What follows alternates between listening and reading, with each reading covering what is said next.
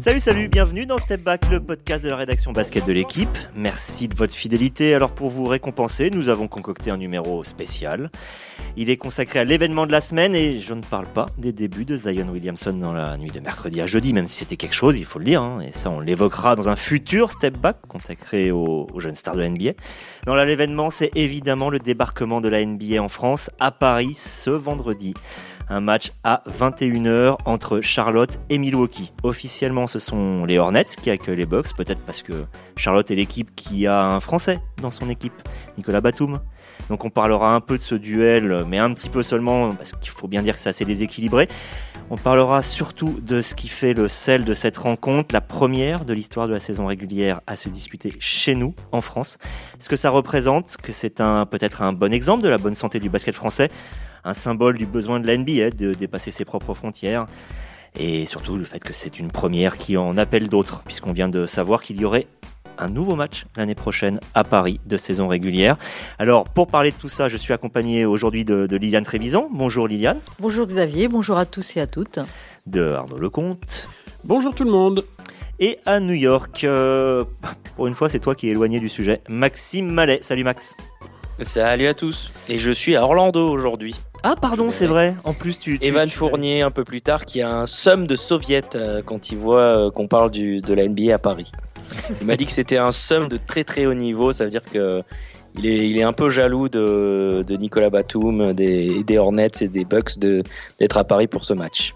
Alors euh, précisons qu'on ne connaît pas encore l'affiche du match de l'année prochaine. Peut-être que ça pourrait être un match avec Evan Fournier. Encore faudrait-il savoir où il va jouer. Allez, on y va, on va parler de tout ça. Début du NBA Paris Game 2020. Alors sur le match, c'est ce que je disais, on va faire vite, hein, parce que c'est très déséquilibré. C'est la meilleure équipe de la NBA, Milwaukee, qui reste sur cette victoire contre euh, une équipe qui reste sur cette défaite. C'est la meilleure attaque contre la plus mauvaise attaque. Bref, c'est très déséquilibré. Est-ce que malgré tout, il peut y avoir match? Je te pose directement la question, Arnaud, euh, demain. Euh, a priori, là, présenté comme ça, non, puisqu'en plus, là, le, le seul affrontement qui a eu lieu euh, jusqu'ici, je crois, euh, il y a eu quasiment 40 points d'écart à Milwaukee. Donc, on peut imaginer en effet que le niveau des deux équipes, actuellement, le niveau de performance des deux équipes fait qu'il n'y aura pas vraiment match. Maintenant, on est dans un cadre un peu particulier. C'est pas un match de sais- saison régulière tout à fait comme les autres quand même, parce qu'on est à Paris, parce que donc on est sur terrain neutre quelque part, même si c'est, je crois, Charlotte qui reçoit. Donc c'est un contexte qui évidemment est très, est très quand même différent en termes notamment de d'environnement, de timing, puisque ben, les équipes sont arrivées euh, mardi. Malgré tout, il y a un décalage horaire hein, qui est pas totalement neutre euh, pour les pour les uns comme pour les autres. Il y a euh, évidemment un environnement très festif. fait presque un peu All-Star Game quelque part.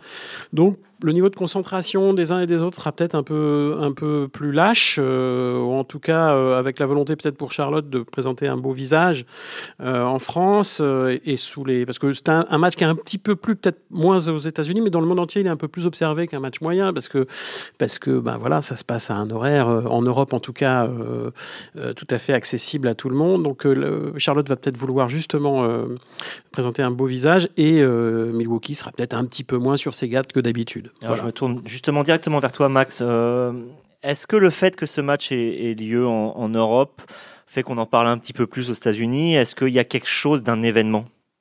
Non, pas vraiment. euh, les, pour le, le formuler un peu euh, lapidairement, les, les trois minutes de Zion Williamson où il a mis 17 points euh, mercredi soir ont fait plus parler que ce- cette semaine à Paris. Euh, ce que ce qu'on voit, c'est beaucoup les équipes qui euh, sur les réseaux sociaux vraiment en font, des tonnes. La NBA aussi en parle. Mais en termes de, public, de médias américains, c'est pas un match qui, qui fait vraiment causer. Euh, je pense que l'affiche, notamment, là, a son importance sur cet aspect. Liliane, ce match en France, pour la saison régulière, ce n'est 15 sur 1230. Pour la NBA en France, c'est quelque chose d'énorme. Euh, Il y a un envers du décor que nous, journalistes, on voit. Il y a des, il y a des dizaines de tables rondes, de, de, de, de, shows de rendez-vous. Le, le, le- le commissionneur, Adam Silver, est là. Tony Parker est, est- est venu. C'est un véritable événement, par contre, vu de France. Bah oui, évidemment, euh, la NBA est quand même pas si familière euh, de la France dans sa fréquentation, même s'il faut pas oublier qu'on a vu passer de grosses équipes déjà à Paris. C'est pas la première fois que la NBA. Les Spurs, par exemple. Voilà, les Spurs et surtout les Lakers de la grande époque en 91, qui étaient venus pour un McDonald's Open avec Magic Johnson, James Worthy, enfin toute leur grosse équipe. il y a eu les Bulls de Chicago avec Jordan, les, les, Bulls de 97 qui sont venus aussi à Paris. Donc on a eu de grosses équipes à Paris, mais, mais c'était pas des matchs de pré-saison, enfin, c'était pas des matchs de saison régulière. Là, effectivement la différence, c'est que c'est un match qui compte. C'est un match qui a un enjeu, qui compte, enfin, qui a un enjeu même si le résultat paraît pour beaucoup un petit peu déjà décidé, mais c'est un match de saison, voilà. Et effectivement, il y a toujours autour de tous ces matchs NBA déjà des opérations de com, des opérations de com, puisque la NBA cherche évidemment à investir un marché. Elle vient pas là de manière extrêmement euh, gratuite euh, et philanthropique. Euh, il y a des, opérations de com, il y a des opérations caritatives qui sont hyper importantes aux yeux de la NBA parce que c'est une partie de son fonctionnement aux États-Unis comme à, comme à l'étranger. Et il y a effectivement des tables rondes, des conférences, des annonces qui sont faites ou pas, comme l'annonce du prochain match à Paris, euh, qui aura un deuxième match à Paris la saison prochaine. Donc effectivement, ça revêt une dimension sportive qui est presque mineure du coup, mais une énorme dimension économique et euh, médiatique. Voilà. Donc effectivement, il y a plein d'événements annexes qui se greffent autour du match. Euh, et quand on est, euh, quand on est un peu familier du monde des médias, effectivement, il faut courir partout. Il faut être à la conférence de Silver, il faut aller être au lancement de la NBA, African Basketball League, il faut être euh, à une séance d'entraînement avec les jeunes, il faut être dans un gymnase du, 19e où les frères Antetokounmpo font le show avec des gamins. Bon, voilà. Ce qui a eu lieu mercredi soir. Tout à fait, mercredi soir. Donc il se passe effectivement énormément de choses qui font partie, entre guillemets, du show. Sauf que c'est plus un show, c'est vraiment quelque chose qui a une réalité économique très, très prégnante. Alors moi, est-ce que ça a déjà été évoqué par euh, Liliane en partie, est-ce que tu peux nous, rappeler un peu euh, l'historique de la, de la NBA quand elle est venue à Paris? Euh, moi, je vais juste dire un mot. Il y a eu quatre matchs euh, qui ont opposé deux équipes NBA. Après, il y en a eu plus avec des équipes NBA contre des équipes européennes. Oui, c'est ça. Il y, a, une tradition euh, maintenant à Paris, quand même, même si ça faisait dix ans, je crois, pas loin de dix ans maintenant qu'on a qu'on avait pu revu une équipe NBA sur le sol 2010, français. New York, Minnesota. C'est ça. Une affiche qui n'était pas non plus extrêmement glamour, si je puis dire. mais historiquement, le, premier le premier match avec une équipe NBA était quand même on on avait placé la barre très haut puisque c'était euh, l'Open McDonald's qui fut une, épreuve euh, organisée euh, dans les années 90 avec un sponsor dont j'ai pas besoin de vous répéter le nom et ce sponsor avait donc décidé de mettre en route avec la NBA une série de rencontres internationales, de tournois internationaux de pré-saison face aux meilleures équipes, entre les meilleures équipes, certaines des meilleures équipes NBA et des équipes européennes, voire même, je me souviens, d'équipes sud-américaines. Voilà, une espèce de championnat du monde des clubs un petit peu un petit peu euh, non officiel, on va dire. Et effectivement, les Lakers étaient venus à Bercy en 1991 avec Magic Johnson, avec euh, James Worthy, euh, l'équipe un, fait un peu de, sur la fin du Showtime, l'équipe qui venait de jouer la finale et, de perdre en finale contre les Bulls de Michael Jordan. Et Michael Jordan était arrivé, lui, sept ans après, avec les Bulls, oui, sept ans après, non, six ans, après, en 1997, juste avant le, la, dernière, la, la, dernière saison de, la grande équipe des Bulls. Euh, ils avaient joué contre une équipe française aussi. Alors, il faut préciser que les Lakers en 91 avaient joué contre le CSP Limoges, qui était, euh, qui était la meilleure équipe française de l'époque. Ils ont rejoué, donc les Bulls ont joué contre le PSG, euh, détenu à l'époque par Canal+, qui était, qui était le champion de France en titre et qui jouait l'Euroleague.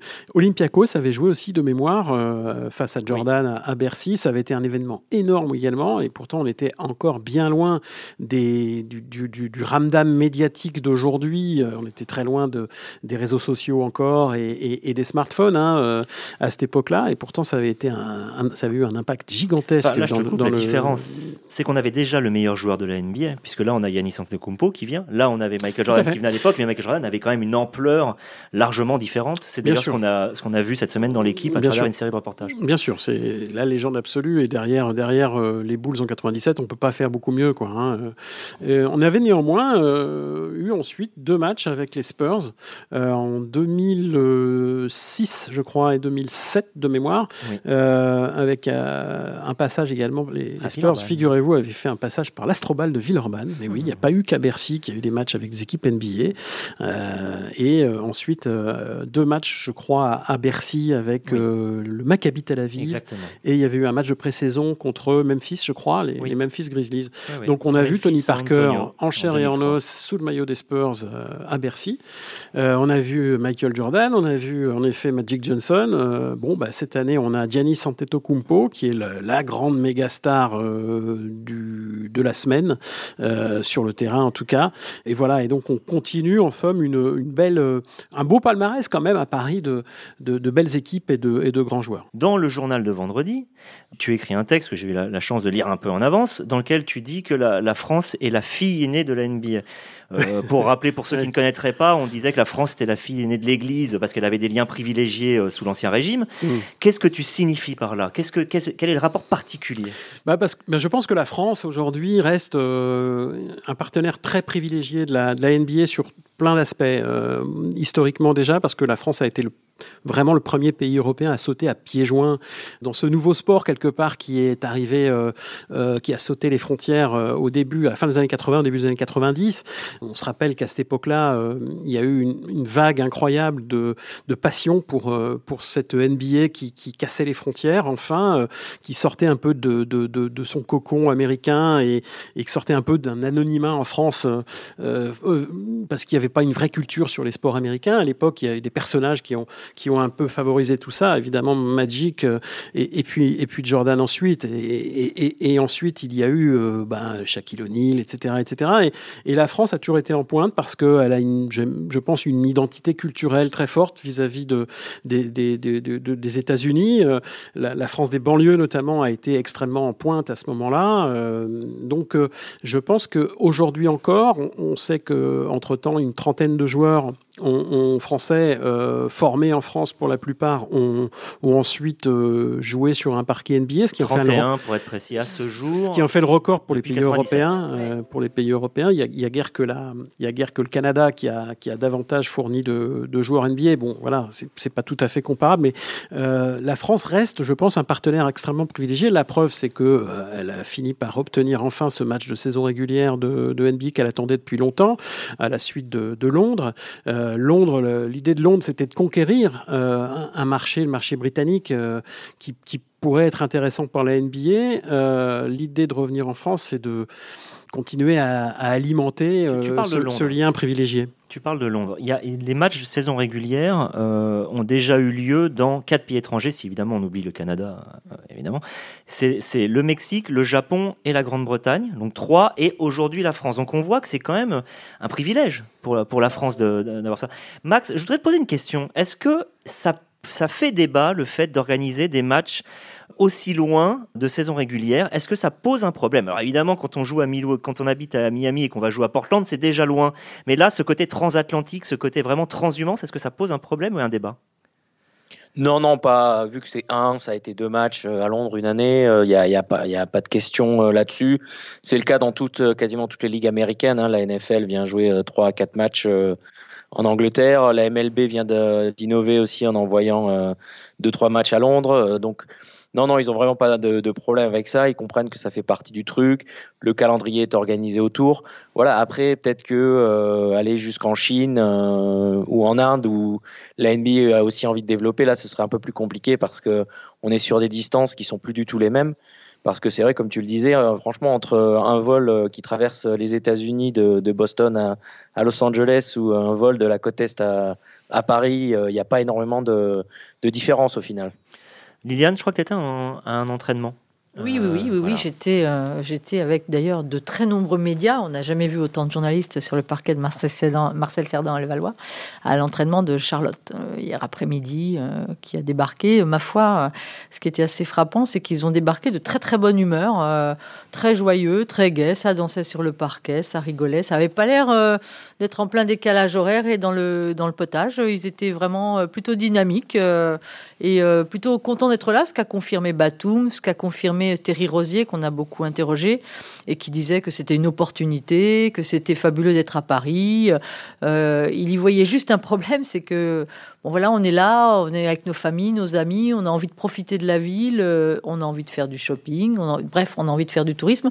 On a quand même un match à jouer et donc il s'inquiétait un peu de savoir comment on allait positionner euh, le curseur entre profiter de la ville et quand même travailler pour essayer de pas être ridicule sur le match, quoi. Surtout qu'ils sortent effectivement d'une série de sept défaites et que ce serait bien que ça s'arrête un jour. Bon, il n'était pas persuadé que ça allait s'arrêter à Paris, mais bon, il trouvait que c'était effectivement un peu compliqué de débarquer là dans cette ville qui a des tentations puisque Nicolas Batum nous disait que ça faisait 15 jours qu'il faisait, il, servait en fait d'office de tourisme ah, pour répondre à toutes les demandes de, ses coéquipiers qui veulent savoir où manger, où sortir, où aller boire un verre, ce qu'il faut voir et tout ça.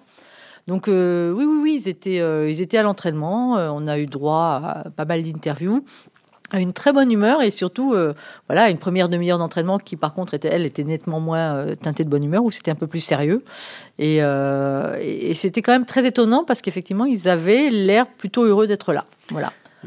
C'était à Levallois, donc dans la salle des Metropolitans, qui ne sont pas une équipe de NBA. Euh, le match, lui, a lieu à Bercy. Est-ce que, je reste avec toi, Liliane, est-ce que cette salle, Bercy, a, euh, on va dire, les, les commodités, l'attrait d'une véritable salle NBA, toi qui es souvent allé là-bas. Oui, on sait que depuis qu'on a relifté euh, l'ancien POPB qui est devenu aujourd'hui la Corotel Arena, tous les gens qui sont passés de manière professionnelle, c'est-à-dire pour y jouer, pour y assister à des matchs, bon, le All-Star Game français en est un exemple, on dit qu'elle avait tout d'une salle NBA. Alors euh, effectivement, bon, les vestiaires sont peut-être pas aussi luxueux que des vrais vestiaires NBA, mais effectivement, l'enceinte elle-même, euh, les commodités technologiques qu'elle permet, les loges, tout y est. Et c'est effectivement, ça ne choque pas quand on rentre là-dedans, quand on est joueur NBA. On se dit pas, oh là là, on est dans un pays émergent, euh, la salle, ça laisse à désirer. Non. Tous les joueurs sont conscients que c'est une vraie belle salle. Ils vont en prendre possession, euh, on est quoi aujourd'hui Jeudi, vendredi, pour pouvoir effectivement prendre leurs repères, etc. Mais euh, non, non, non, elle, a, on, a un écrin qui peut très décemment accueillir des matchs NBA. Il n'y a aucun souci avec ça. Alors, c'est pas l'O2 Arena de Londres, qui est un peu plus immense et qui a vraiment un cœur de ville tout autour.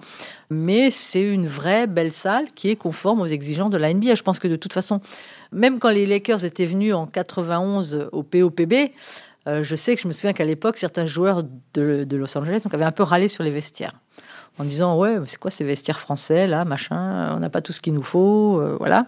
Bon depuis ça a quand même beaucoup évolué et j'ai plus entendu de d'équipes de joueurs ou de managers se plaindre de, de, l'accueil et, des locaux à proprement parler et des commodités que les sportifs attendent d'une salle euh, en NBA et à mon avis la Cor Arena aujourd'hui est tout à fait euh, tout à fait formatée pour ça. D'autant plus puisqu'elle a été rénovée très largement depuis la dernière fois qu'une équipe NBA est venue mmh. Max, juste un truc. Euh, maintenant que Tony Parker n'est plus en NBA, est-ce qu'on peut encore parler, et je ne sais pas si je me trompe avec ce terme, d'une hype française en NBA, sachant que les derniers joueurs arrivés là-bas n'ont pas forcément performé? Euh, ça dépend que, que qu'entends-tu par hype exactement? Est-ce que le, joueur français est, attendu et Oui, c'est-à-dire qu'on sent que c'est un marché porteur. On sent que c'est quelque chose. Il y a beaucoup de bons joueurs, que c'est, quelque chose à explorer euh, pour les équipes à la fois sportivement et euh, et je, ne parle pas de la NBA en soi. La NBA a tout intérêt à venir en Europe et de trouver une tête de pont et que cette tête de pont, c'est très bien que ce soit la France. Mais au niveau des équipes, est-ce que prospecter en France, c'est toujours aussi hype? Bah oui, c'est toujours aussi hype, même si euh, c'est vrai qu'il n'y a pas eu de, on va dire, de, titulaire français qui est sorti depuis euh, depuis euh, Gobert. Mais on a un joueur comme Doumbouya cette année qui quand même est en train de, de réaliser quelque chose de sympa. Il y a, il y a pas mal de, jeunes espoirs qu'on va voir arriver ces prochaines années, notamment dès la prochaine draft avec euh, et Maledon. Donc non, non, le, le, le comment dire, le, réservoir français euh, intéresse toujours euh, énormément euh, aux États-Unis. D'ailleurs, je crois que tu l'as rencontré récemment. Il y a le journaliste d'ESPN qui est spécialisé dans, dans l'évaluation des jeunes talents qui fait chaque année euh, sa tournée, qui passe euh, plusieurs jours en France, qui était allé euh, plusieurs fois à Limoges, qui avait un petit peu, qui avait d'ailleurs dit à la télévision que le voyage était un peu longué en voiture. Mais les Français disent ça aussi. Hein, donc, Mais donc voilà, il y a, y a, non non le, on, on vient toujours chercher dans, dans le réservoir français, en pensant à la NBA, c'est ça reste toujours un des, des principaux endroits.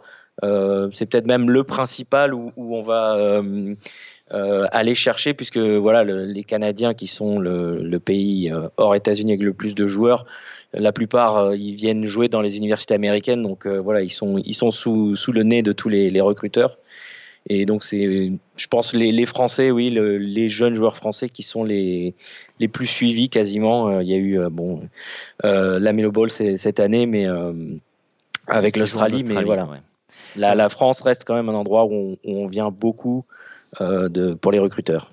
Alors, vous avez peut-être perçu que j'essayais de, comprendre ce que la NBA venait, rechercher en, France euh, avec ça. Arnaud, euh, inversons un petit peu. Qu'est-ce que la, France a à gagner de, ce match NBA Et pour faire une question un peu plus fermée, est-ce que euh, c'est déjà la preuve de la bonne santé du basket en France? Bah euh, oui, l'événement en tant que tel, euh, médiatiquement, bah, met, met, déjà le, les, lumières sur, euh, sur, sur le basket, qu'il soit américain, européen ou franco-français. Malgré tout, c'est le basket dans son ensemble qui, qui, en profite médiatiquement cette semaine, euh, avec la, la, présence en ville à Paris euh, et sur le territoire de, de, de, de grandes stars actuelles, mais surtout du passé, j'ai envie de dire, parce qu'on on sait que Michael Jordan assistera au match. Et ça, la presse généraliste, forcément. propriétaire des Charlotte Hornets, absolument. Karim Abdul-Jabbar est en, est en ville aussi, et je peux comprendre, euh, qui est une des grandes, grandes légendes de l'histoire euh, de, de, de, la Ligue. On a 70 000 points en saison régulière avec ces deux-là. Ouais. Donc euh, rien que ces deux-là déjà euh, attirent en effet euh, les médias généralistes qui vont qui vont pas forcément s'intéresser semaine après semaine à la NBA, au basket d'une manière générale. Je suppose qu'il va y avoir des sujets dans les, dans les journaux télévisés euh, généralistes euh, tout au long de la, enfin en tout cas à l'approche du match et peut-être même après, euh, des, des, sujets d'ambiance comme on dit. voilà, donc il y a un focus pendant une bonne semaine sur, sur le basket à Paris, en France, et, et, ça rayonne aussi à l'étranger, bien entendu, parce que je pense que parmi les, les, le millier de médias qui, qui est accrédité, il y a des Chinois, des Japonais, des Brésiliens, des évidemment des Européens euh, tout proches. Le millier, ça, en dit long quand même sur la puissance phénoménale. Bien sûr, bien sûr, c'est un événement international de portée internationale. Je rappelle que la NBA aujourd'hui est probablement la ligue sportive professionnelle la plus puissante de la planète. Devant la Ligue des euh, Champions. Probablement de la Ligue des Champions de football et, les championnats, les grands championnats de foot euh, espagnols ou, ou anglais. C'est un élément important pour la France parce que c'est une dynamique. On est depuis six mois dans une dynamique extrêmement vertueuse dans le basket français. Ça durera le temps que ça durera, mais il faut il faut s'en frotter les mains parce que les, dernières années n'avaient pas été aussi, euh, aussi fructueuses. Mais euh, bah, l'équipe de France, rappelons-le, a, battu et sorti même les États-Unis euh, de la Coupe du Monde au mois de septembre dernier en Chine. Elle s'est qualifiée pour les Jeux Olympiques. On va donc la retrouver cet été avec des, des vraies chances de médaille, espérons-le. Et puis, bah, l'automne, on a vu réapparaître la France sur la carte de l'Euroleague.